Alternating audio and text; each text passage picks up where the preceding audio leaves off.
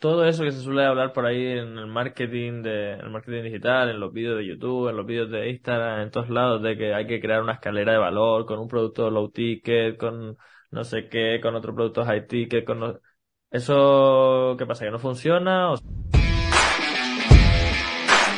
Bienvenido al podcast Historias de Emprendedores, creado por Empiésalo. Cada semana te traigo la historia de un emprendedor para que te sirva como inspiración para empezar. Hola, bienvenido un domingo más al podcast Historias de Emprendedores. Ya sabes, este podcast en el que yo, Javi Bordón, te estoy trayendo la historia de un emprendedor o una emprendedora o un empresario o una empresaria que te pueda servir de inspiración para ti que estás ahí al otro lado, que tienes un bloqueo, que tienes un freno, que tienes algo que te impide ese cambio profesional que estás buscando, el arrancar ese proyecto, esa nueva línea de negocio, pues que te quites esos pájaros de la cabeza y que con la historia que te estoy trayendo te, puedas inspirar, puedas mm, descubrir cuál es tu bloqueo para romper con él y dar pasos.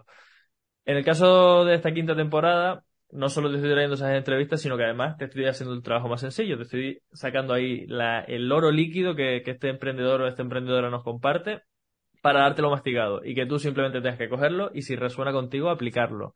Porque si algo caracteriza a Empiézalo es que precisamente promueve que tú empieces tus proyectos. Y en el caso de hoy no te estoy trayendo esa papilla, ese oro líquido, sino que voy a la fuente original. Y estoy con un invitado muy especial que, sinceramente, además de invitado, además de emprendedor, además de empresario, es amigo mío y se llama Martín Dancausa. Bienvenido, Martín.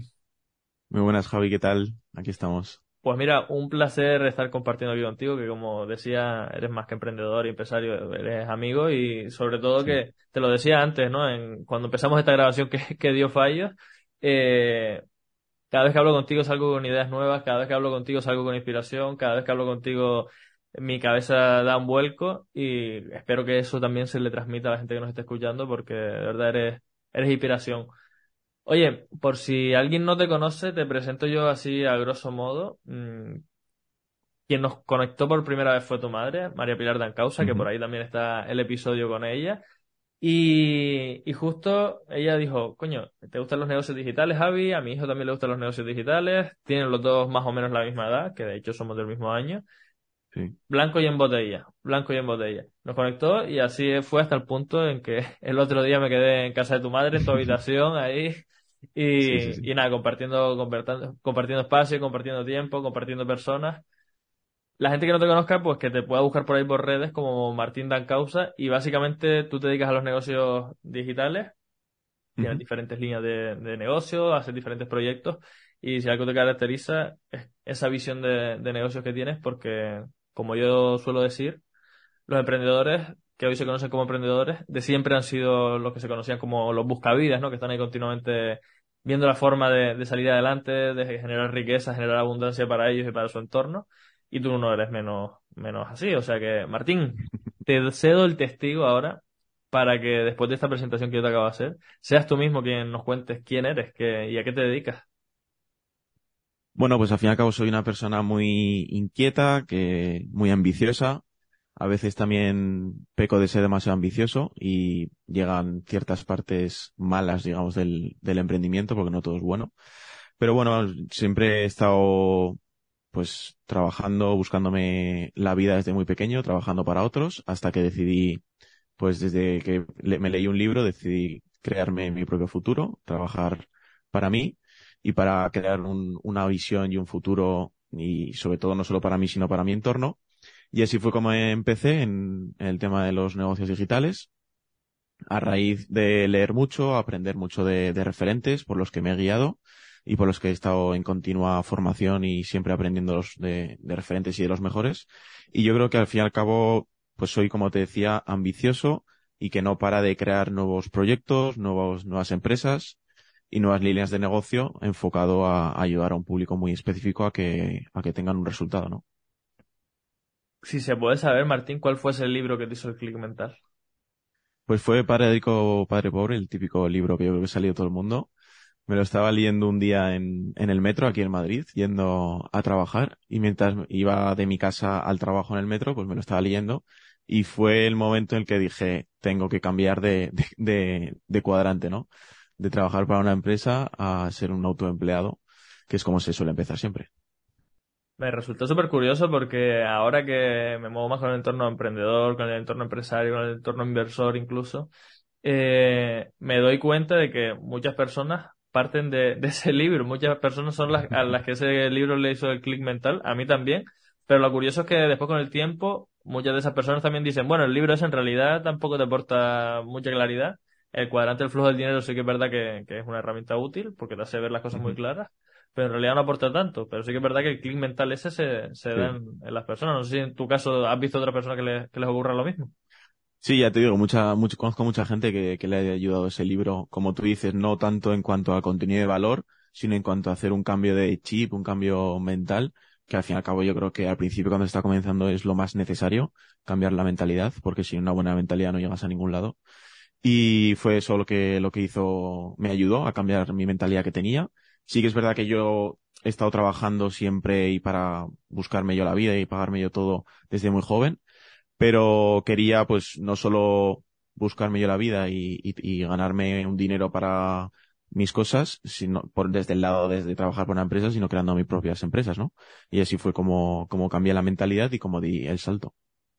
Martín, hoy en día tienes una empresa en el sector de la asesoría que ayudas a personas a montar negocios en, en Estados Unidos, el LLC, las famosas LLC. Tienes una agencia de lanzamiento que es donde está todo tu foco puesto o la mayor parte de tu foco puesto. El sector inmobiliario también estás haciendo tus pinitos, estás haciendo muchas cosas. Pero, ¿cómo fue tu trayectoria? ¿Cómo ha sido tu recorrido hasta llegar a este punto en el que ya no solo tienes un negocio, sino que vas diversificando y sacando distintas ramas? Pues para mí hay dos puntos clave. Fueron desde que yo empecé a trabajar y el punto en el que yo decidí empezar a emprender, ¿no? Yo empecé a trabajar con 17 años, yo terminé bachillerato y terminé la, selectividad y todos mis amigos y por norma habitual todo el mundo en, yo soy de Zaragoza y todo el que termina en Zaragoza la selectividad pues se va una semana, dos semanas de, de fiesta a Salou a pasárselo bien, ¿no? Pues yo fui el único de mi colegio que, que no fue. No fui allí y lo que decidí fue yo terminé la selectividad y me puse a buscar trabajo. Yo quería empezar a ganar dinero y no tenía experiencia, no, obviamente acaba de terminar segundo bachillerato y la selectividad y no había trabajado nunca y me busqué un trabajo. Y, empecé como comercial de vendiendo un- unos contratos de luz y de gas a puerta fría. Y así fue como comencé con 17 años, empezando a vender. Y para mí fue, digo que son dos momentos, este es uno de los momentos más importantes, porque para mí fue del trabajo que más aprendí.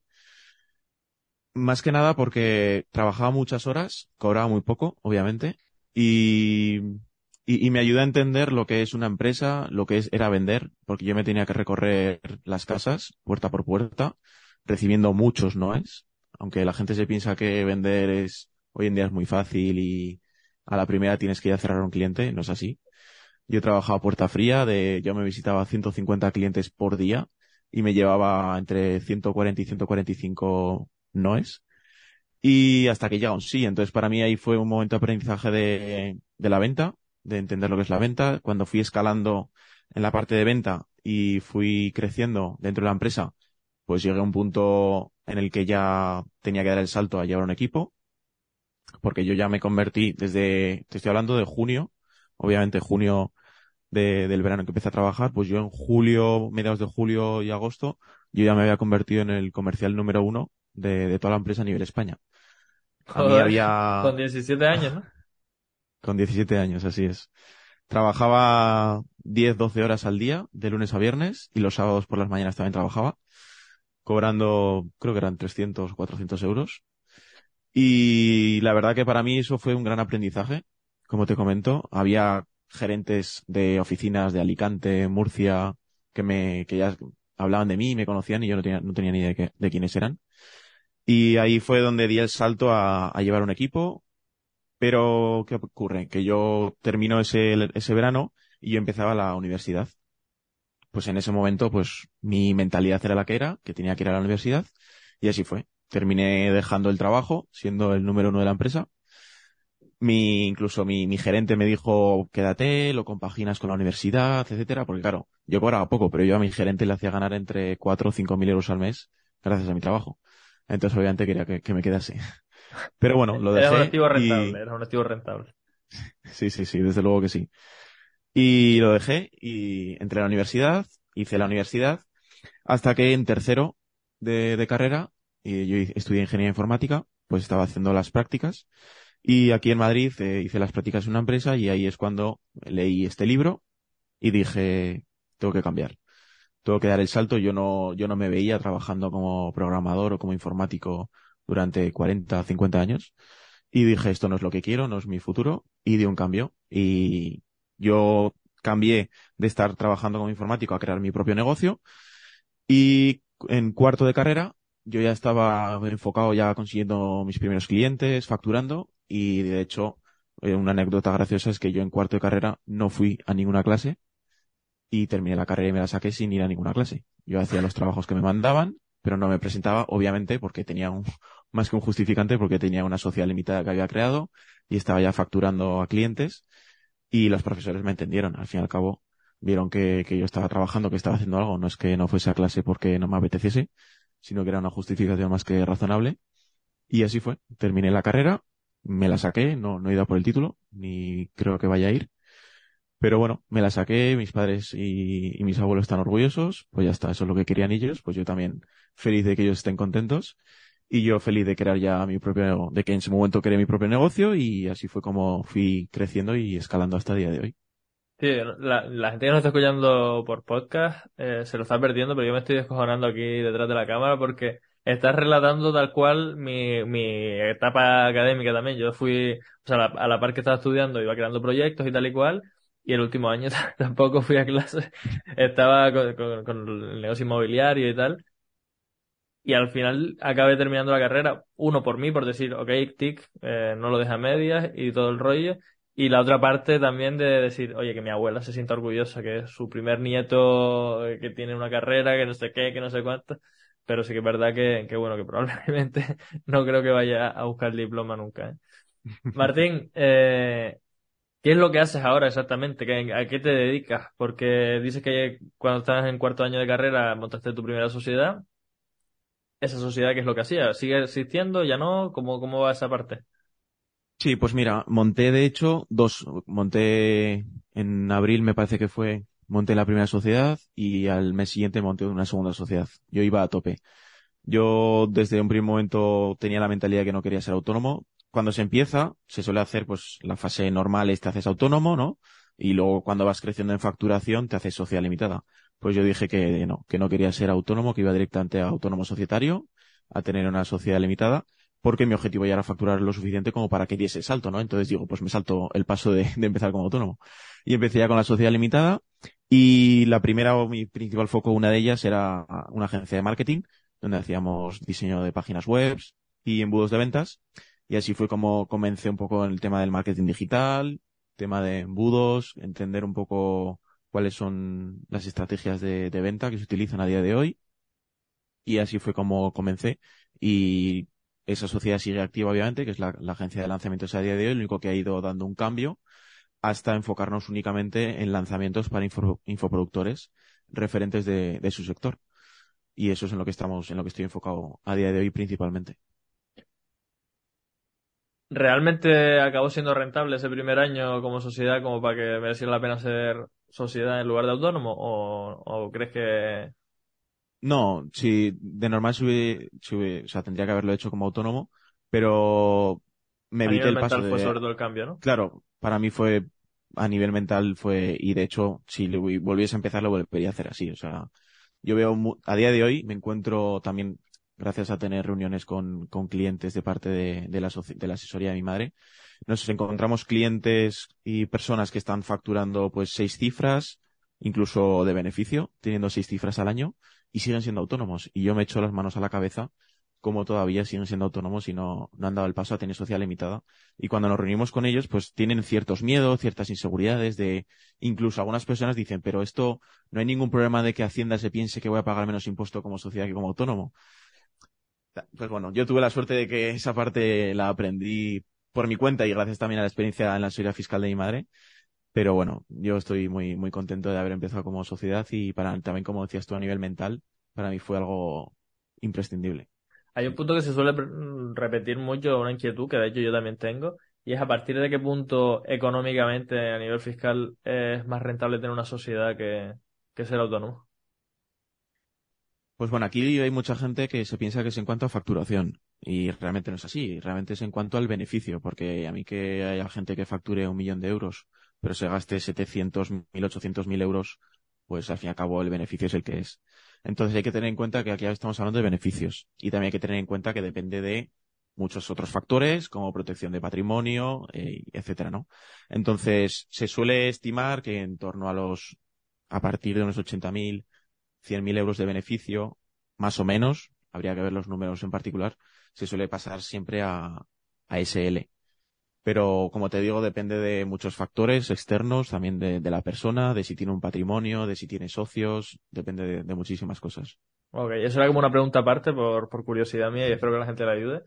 Que, que no es de lo que vamos a centrarnos hoy, vamos a hablar de lanzamientos. Pero antes de eso vamos a entrar, Martín, en una sección que se llama Si estuvieras empezando, ¿vale? Yo ya decía, ahora decía, no, si volviera a empezar probablemente lo, iría, lo haría también a- a- en formato sociedad. Pero en este caso no vamos a hablar de la parte legal, sino de otros aspectos diferentes. Es una sección en la que yo te voy a lanzar cinco preguntas, una tras otra. Primero te lanzo una y tú respondes. Y vas a tener un minuto para responder a cada una de ellas y justificar un poquito tu respuesta, ¿vale? Pero para que no te enrolles mucho, solo un minuto. Perfecto. Así que si te parece, empezamos ya. Martín Dan Causa, si estuvieras empezando de nuevo con tu negocio, ¿a qué cosas le darías prioridad? Formación. Formarme con referentes y, y gente que ya ha pasado por, por su propia experiencia y que tiene resultados y que pueda aprender esas personas para cortar el, el tiempo de aprendizaje. Sin ninguna duda. Brutal, totalmente de acuerdo ahí. Siguiente pregunta, Martín. Martín Dan Causa, si estuvieras empezando de nuevo con tu negocio, ¿qué harías para captar los primeros clientes? Pues enfocarme en un nicho muy en concreto, en, en un público también muy, muy concreto y en un resultado que lo pueda medir y que lo pueda garantizar a- de cara a, los clientes. Y en base a eso contactaría con las personas que, a las que les puedo ayudar, diciéndoles pues que en base a, a esto que les estoy explicando que podemos conseguir estos resultados en base a esta estrategia o de esta manera, se pueden conseguir los primeros resultados o primeros clientes contactando al fin y al cabo de boca a boca o contactando directamente por email o por Instagram, pero haciéndolo todo de forma personalizada, no con mensajes de copia-pega que utiliza mucha gente. Interesante, interesante. Ahora daré alguna otra preguntita con respecto a eso. Martín Causa, si estuvieras empezando de nuevo con tu negocio, ¿qué harías para superar el miedo a salir de la zona de confort?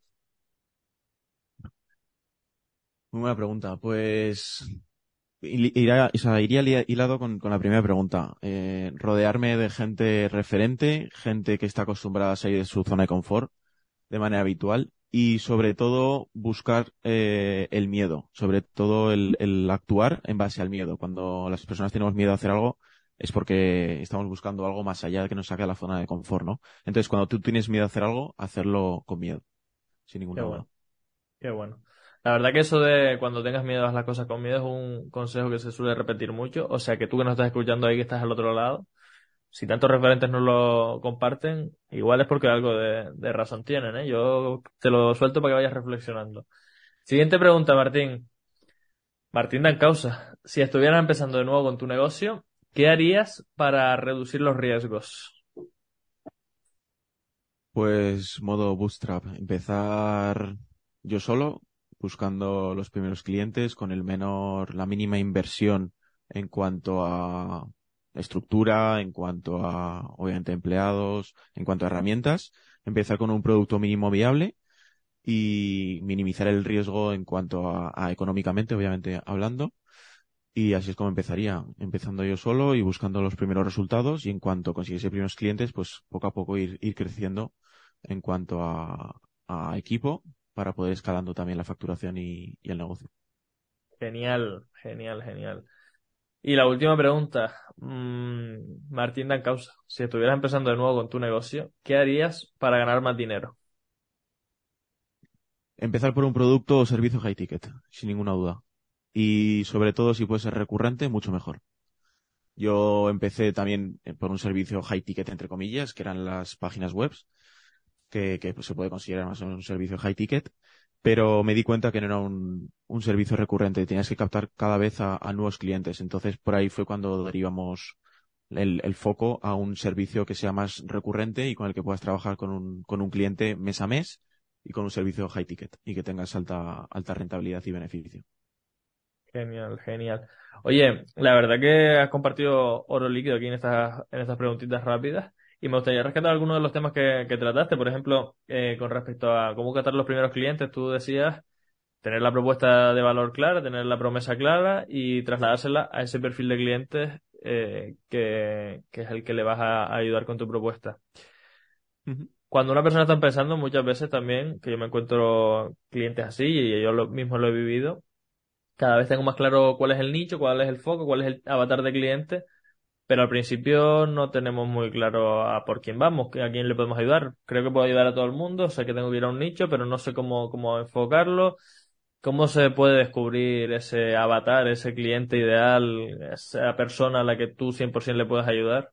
¿Qué, qué, qué hay que hacer? Con, ¿Qué trabajo interno hay que hacer o qué trabajo externo? ¿Cómo, cómo, cómo se consigue ese, tener esa claridad? Pues cuando se empieza sí que es verdad que todo el mundo dice, ¿a quién puedes ayudar? Yo a todo el mundo. Esa es la, la falsa creencia que tiene todo el mundo. Y, y, porque creen que cuando te ennichas o vas a un nicho más específico o a un público más reducido, se piensan que vas a, tener menos clientes, obviamente porque te diriges a menos gente. Y esto totalmente al revés. Yo me enfoqué mucho y, y lo aprendí de la estrategia del océano azul, enfocándote en un océano azul que no sea un océano rojo, donde tengas menos peces o, o menos clientes, pero que al fin y al cabo no tengas competencia, estés tú solo en el mercado. Entonces, así es como empecé yo, enfocándome en un nicho muy específico y sobre todo en un nicho en el que yo sabía que le podía ayudar, obviamente. No en alguien que digo, pues voy a encontrar o voy a enfocarme en este nicho a ver qué puedo hacer. No. Obviamente, analizando cuál es mi expertise y en lo que yo soy bueno y en lo que yo puedo ayudar a las personas y en base a eso también encontrar en, en aquellas personas en las que tengan esa necesidad o ese dolor que yo se las pueda solventar y les pueda ayudar o transformar en base a unos resultados o medirlo de alguna una manera para que, para que yo pueda valorar que ese trabajo que yo he realizado se puede ver pues con un resultado, ¿no? Entonces así es como yo empezaría enfocándome en lo que yo soy bueno, en lo que a mí me gusta y en lo que las personas también necesitan de, de mí y en lo que a las que les puedo ayudar y sobre todo enfocándome en océano azul. Para la gente que nos está escuchando, eso del océano azul, que es que tienes que irte a Canarias, a medio del Atlántico ahí a, a pescar o cómo, cómo va la cosa. No, no, no. Esto es una, una metodología, una estrategia que viene de Estados Unidos, como el 99% de las cosas. Y al fin y al cabo lo que dice es que tenemos pues o el océano rojo o el océano azul, ¿no? Donde son dos océanos, donde en los dos océanos hay peces, pero en el océano rojo hay pues 100 pescadores y en el océano azul hay 5, 3 o 2. Entonces, ¿en qué océano puedes pescar o captar más peces, no? Pues obviamente donde menos competencia tengas. Y eso al fin y al cabo se consigue cuando te nichas y cuando vas a un nicho muy específico, ya sea por nicho, por productos o por servicios o por avatares. Enfocándote solo en hombres, solo en mujeres, solo mujeres embarazadas, solo mujeres embarazadas a punto de dar a luz. Obviamente, cuanto más vas profundizando, más te vas ennichando e incluso encajas y conectas más con la persona que está al otro lado y a la que, a la que te va a contratar, ¿no? Y así es como, como empecé yo. Martín, eh, vamos a meternos un poquito, ya estamos tratando el, tema de los lanzamientos, el tema de salir a vender, el tema de tocar puertas y conseguir clientes. Puede que alguien de los que nos esté escuchando eh, nos haya escuchado el concepto del lanzamiento, ¿no? Un lanzamiento. ¿Qué es esto un lanzamiento y en concreto qué es un lanzamiento digital? Pues lo que viene a ser es coger un producto que, nosotros estamos enfocados en, lo que son mentorías o, o, formaciones high ticket y lo que se hace es lanzar este producto al mercado para obtener el mayor número de ventas posibles. Se suele hacer en lanzamientos puntuales porque son pues ediciones nuevas o, o, nuevas formaciones o nuevos productos que se lanzan al mercado, ¿no? Y se hacen con una estrategia concreta o también pueden ser pues lanzamientos más evergreen que se llaman, que son mes a mes, que son ya pues para formaciones que puedes en, entrar en cualquier momento, ¿no? Entonces serían eso, esos dos tipos de lanzamientos y básicamente es para conseguir lanzar una, una mentoría o una formación high ticket al mercado, validarla y, y obviamente escalarla en cuanto al nivel de facturación, de alumnos, etcétera. Estamos hablando ahora de que una clave importante para conseguir más clientes es que vayamos a un nicho, no que busquemos un océano azul. Aparte de ese problema que la mayoría de gente comete, ¿no? De pensar que puede ayudar a todo el mundo, que, en realidad es real, puede ayudar a muchas personas, pero no va a generar los mismos resultados en todas las personas. Aparte de ese, de ese fallo, ese error, esa falsa creencia, ¿qué más errores te encuentras tú a la hora de tratar con un cliente que te viene y te dice, oye, Martín, quiero hacer un lanzamiento contigo, tengo esta situación y tengo... ¿Qué, errores suele cometer la gente? Pues mira, el error más típico suele ser gente que quiere hacer un lanzamiento con un producto de low cost, ¿vale? Productos que estamos hablando de bajo precio. Eh, de hecho, nos pasó con un cliente que quería, era un cliente que tenía un canal de YouTube y que era, pues, dentro de su sector reconocido, con 30.000 suscriptores en YouTube y pues se movía en un entorno de su, de su nicho y su sector, pues que se le conocía a la gente, pero pues era especialista en su, en su especialidad y tenía la parte formativa pues, o la parte de infoproductos, pues un poco de lado y como consecuencia a su canal de YouTube. No hacía ninguna estrategia más allá de, lo que era subir vídeos a YouTube y que por, de manera orgánica le entraban ventas, ¿no? Entonces tenía un producto que era de bajo precio, pero si no recuerdo mal eran 270 euros, si no me equivoco. Y mm, le entraban ventas, pero bueno, no, no le daba para poder vivir de ello, ni mucho menos, obviamente le daba pues para mantener la plataforma, mantener el editor que le, le editaba los vídeos de YouTube y poco más. Y ahí fue cuando nosotros le dijimos, pues oye, te vamos a ayudar, creemos que podemos conseguir estos, estos resultados en base a tu experiencia, en base a tu autoridad que tienes en el sector. Y lo que le ayudamos básicamente era a transformar ese producto que tenía de low ticket en un high ticket. Y le pasamos un producto de 270 euros a un producto de 1500. Y aunque le ayudamos a hacer esa, ese proceso de, creación de un nuevo programa, una nueva mentoría, y hacer el proceso de lanzamiento, él también tenía ciertas inseguridades de decir, coño, pero ¿de verdad alguien va a pagar 1.500 euros por mí? Y la verdad que así fue, se llevó una sorpresa y él, ni él mismo se lo creía, de diciendo, pues, ¿cuánto tiempo he estado perdiendo el tiempo que, que, no, he, que no he hecho este cambio antes, no? Pero bueno, hay mucha gente que, que tiene esa, esa mentalidad o esas falsas creencias y, y, un cambio de low ticket a high ticket suele ser lo más repetitivo, que, que suele ser un, un, error. Como también el hecho de no invertir en, en alguien que, que le ayude, un profesional que le ayude a escalar, ¿no? Que se piense, no, la página web me la hace mi tía Paca, la publicidad me la hace mi primo Felipe y hago un lanzamiento y quiero facturar un millón de euros. Pues ojalá te vaya bien, pero no va a ser así. Gracias por tu claridad, Martín. Y, y en, entonces todo eso que se suele hablar por ahí en el marketing de, en el marketing digital, en los vídeos de YouTube, en los vídeos de Instagram, en todos lados, de que hay que crear una escalera de valor con un producto low ticket, con no sé qué, con otro producto high ticket, con eso, ¿qué pasa? ¿Que no funciona? ¿O sí funciona pero depende del caso? ¿O que, que, porque tú ahora nos estás contando que, que te viene una persona que tenía un producto low ticket y que no le generaba negocio como él que quería. Y cuando le hicieron el cambio a high ticket sí que lo sí que lo generaba. Obviamente para la gente que nos está escuchando y que no sepa lo que es un low ticket o un high ticket, productos de bajo precio o de alto precio y de alto valor también. Eso es. Eso Cuéntanos un poco, ¿qué, Pero, qué, ¿qué, ocurre ahí? La, la escalada de valor funciona o no funciona? Funcionar funciona, sí, pero también depende de cada persona, depende del tiempo que tenga para dedicarle a su negocio de formación. Y estoy hablando de un caso concreto donde el 99% de su tiempo está dedicado en su, en su trabajo, en su empresa, y que la parte formativa no le puede dedicar todo el tiempo que le gustaría. Entonces no se puede permitir el lujo de crear una escala de valor con cuatro productos y una estrategia. No, obviamente no. Entonces hay gente que sí que le funciona muy bien y hay gente que no tiene tanto tiempo. Y yo recomiendo que para las personas que no tengan tanto tiempo para crear tantos productos, que se vayan a un, a un high ticket. Básicamente porque es lo más rentable a día de hoy eh, tenemos en cuenta que para hacer un lanzamiento pues hay que invertir en publicidad. Si te lo haces tú, pues te lo haces tú, pero si no hay que invertir en una agencia que te gestione todo el lanzamiento, pues son costes, ¿no? Y es mucho trabajo detrás. Y para que, al fin y al cabo, para que el lanzamiento sea rentable de cara al infoproductor, pues tiene que vender un high ticket, porque a día de hoy es más fácil facturar 100.000 euros con un producto de 1.000 o 5.000 euros que con un producto de 100, porque tienes que hacer muchísimas más ventas.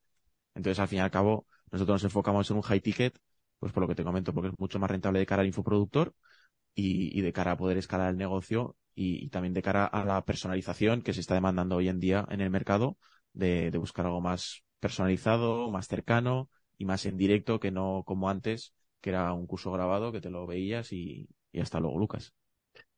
Martín, eh, uno de, otro de los errores que suele cometer la gente es no buscar profesionales que le ayuden con, con, sus servicios. O me lo hace Paco, o me lo hace Juan, o lo hago yo todo, ¿no? El, el típico hombre orquesta. Al principio cuando no tenemos capital, obviamente tenemos que, hacerlo nosotros porque no tenemos eh, capital para invertir. Y ahí obviamente también tú recomendabas que igual no hacer un lanzamiento para llegar al millón de euros, sino personalizar mucho más el trabajo a la hora de, contratar a una agencia de lanzamientos, a, una, un profesional que nos pueda ayudar ya una vez hemos validado nuestro producto a crecer, a crecerlo, a escalarlo, a, llegar a más personas, ¿qué habría que tener en cuenta? Pues principalmente, y lo que yo siempre digo, son los resultados. Si quieres contratar a una agencia, que esa agencia tenga resultados previamente con, con otros clientes. Si no tienen resultados, pues bueno, no sé que te transmita mucha confianza, que lo que te esté explicando que la estrategia que vais a plantear tenga cierto sentido y, y se vea viable, pues podrías contratarles. Pero yo siempre digo que primero, a la hora de contratar a una agencia de lanzamientos, que tenga resultados, obviamente. Que, que sepa que, al igual que cuando contratas a un mentor y le pagas X dinero por una formación, una mentoría, es porque ese mentor ha tenido unos resultados a los que tú quieres alcanzar, pues una, cuando contratas a una agencia es lo mismo una agencia que haya tenido previamente eh, pues, resultados con otros lanzamientos y que pueda, tenga mayor posibilidad de tener esos resultados contigo, básicamente. Y si llegados a este punto los oyentes deciden que quieren intentar ellos su propio lanzamiento en lugar de contratarte a ti, que ya generas resultados con tus clientes, ¿qué cosas tiene que tener en cuenta para, para hacer, o qué cosas tengo que tener yo en cuenta para hacer mi propio lanzamiento? Pues muchísimas cosas, que me podría pegar aquí horas. Las principales, el decir, oye, vale, sí, ya hablábamos antes de tener claro nuestra promesa, tener claro nuestro cliente. Además, el siguiente paso, ¿cuál es? Después, una vez tenemos eso claro. Definir, para mí, lo principal es definir la oferta, analizar muy bien la oferta, porque mucha gente me encuentro que hace lanzamientos con ofertas equivocadas. El nicho al que te vas a enfocar, que esa oferta se la vayas a ofrecer a la persona adecuada, principal. Incluso me he encontrado gente que quería lanzar un nicho correcto, que tenía una oferta incorrecta, o que tenía una muy buena oferta, pero que el nicho que se enfocaba no era su, su avatar o, su cliente ideal. Y cuando tienes esas dos, que son, serían las dos principales, la tercera es qué metodología o qué estrategia de lanzamiento vas a utilizar. Hay muchísimas estrategias, desde PLFs, webinars, eventos, hay miles de estrategias, y, y tú tienes que encontrar cuál es la estrategia que mejor se acomode a ti de cara a tú los conocimientos que puedas tener para hacer un lanzamiento, como para llegar a tu público ideal y, alcanzar las máximas ventas posibles. Y ya podríamos entrar también en la parte de estrategia publicitaria, pero que ya iría integrada en, la estrategia de lanzamiento. En esa, esa parte estratégica ya sí que igual es un poco más complejo, ¿no? La, un entrenador, un nutricionista, un psicólogo, igual ahí no tiene tanto esa visión estratégica. Igual mejor que se arrime a gente como Martín que nos pueda echar un, un cable con esa parte. Oye, estamos llegando a la parte final de la entrevista, Martín, y tú que eres seguidor mío por ahí por redes, sabes que hay una pregunta que yo suelo hacer recurrentemente, que básicamente la hago porque creo que es un tema que debería naturalizarse más, que al fin y al cabo se trata de una herramienta que la tenemos en nuestro alcance, que si sabemos trabajar con ella podemos generar más de esa herramienta, que además lo único que hace es comprar tiempo, comprar energía, comprar un altavoz más grande para transmitir nuestro mensaje al mundo. Y siempre y cuando sea un mensaje positivo, todo va a estar bien. Si es un mensaje negativo, por favor, no, no utilices esta herramienta para eso. Y te estoy hablando del dinero. Yo normalmente lo que hago es a mis invitados hacerle la pregunta del dinero, ya lo sabes, la, la, facturación.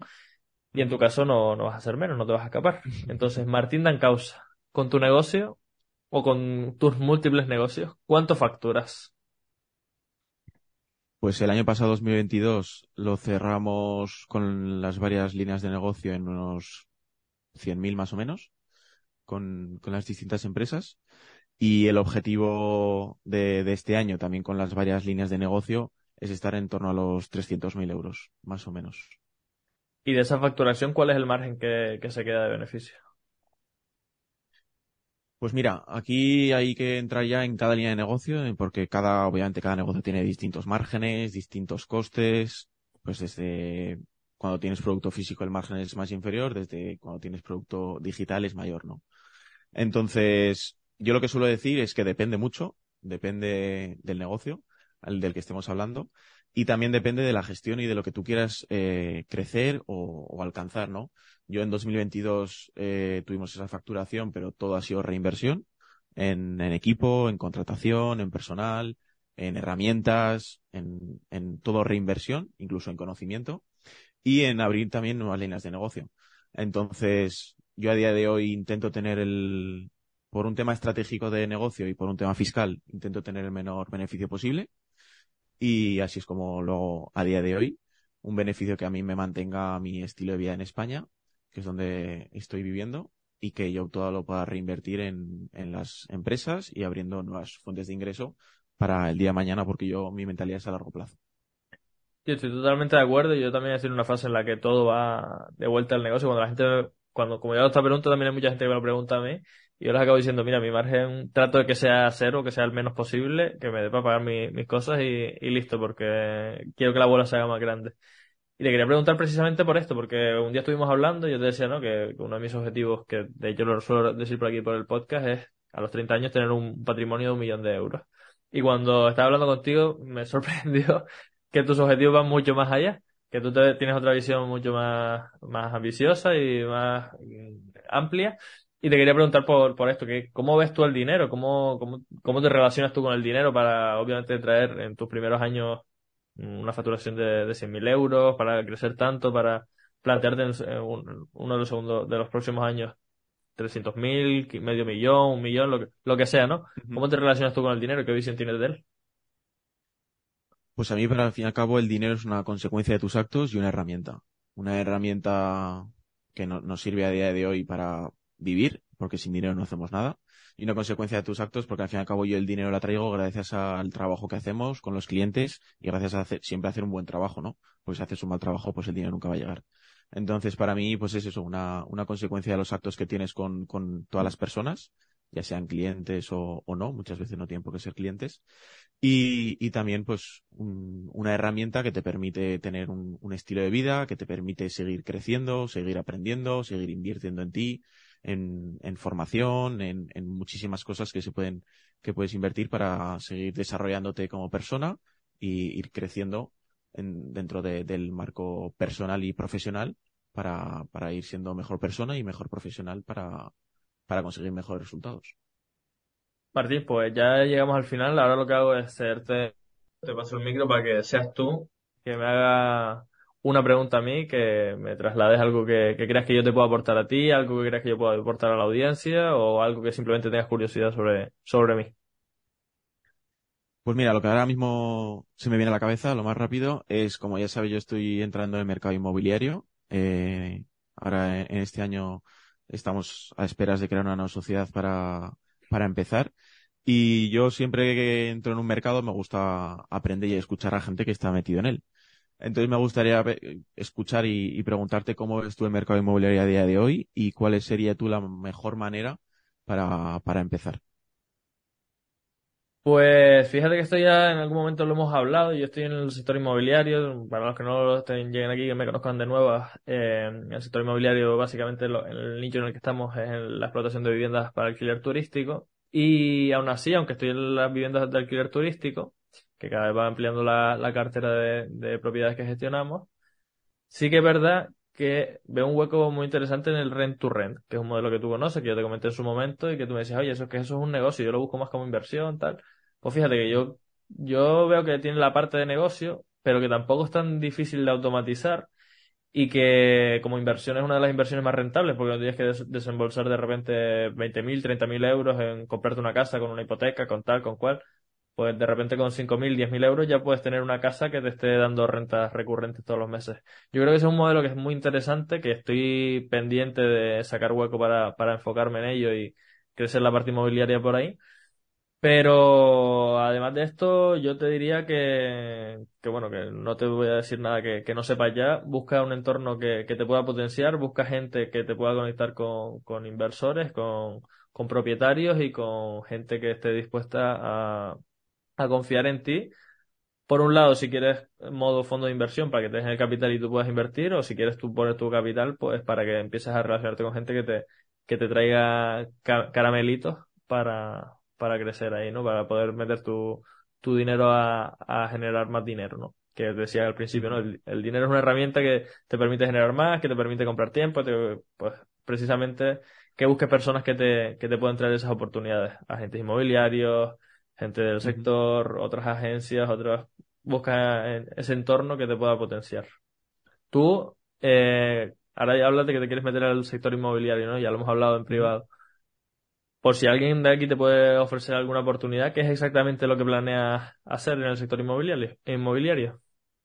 Pues dos vertientes. Como te comenté en su momento, en este año 2023 quiero comprar la primera propiedad como inversión, porque para mí el mercado inmobiliario tiene las, dos vertientes, ¿no? La parte de inversión y la parte de negocio. La parte de inversión que le dediques el menor tiempo posible y que te genere una rentabilidad, y la parte de negocio donde le tienes que dedicar un tiempo y te da mayor rentabilidad. Pero obviamente depende cómo lo gestiones, ¿no? Entonces yo este año quiero hacer una inversión en, en creo que será en Zaragoza, aunque también estoy mirando últimamente por, por la zona de Alicante y, y por allí. Pero esa sería una parte y luego la parte de negocio, pues estamos creando con un socio, voy a crear una, una sociedad de rent to rent en la que pues mi objetivo sería conseguir 10 rent to rents en, en este año, en 2023. Para los que no entiendan lo que es el modelo rent to rent, básicamente, si ustedes que nos están escuchando tienen una propiedad y la quieren poner a funcionar y que desentenderse al 100%, se la dejan a Martín o me la dejan a mí, dependiendo del área geográfica donde estén. Y nosotros nos dedicamos a, explotar esa propiedad, ya sea para alquiler turístico, para alquiler, o sea, para alquiler turístico, para alquiler por habitaciones, dependiendo del más rentable que sea por la zona. Y tú te desentiendes, te damos un, cheque todos los meses y, hasta luego, Lucas. Hasta dentro de cinco años o diez años o lo que se, se, se frague en esa negociación, eh, te, desentiendes. Pues Martín, tío, muchas gracias por compartir este espacio, por compartir este tiempo. ¿Dónde puede encontrarte la gente? ¿Dónde te pueden buscar para esa parte inmobiliaria, para esa parte de lanzamientos o para la, cualquiera de las ramas que trabajas? Bueno, pues la, la, manera más sencilla es mi Instagram, arroba martindancausa.es.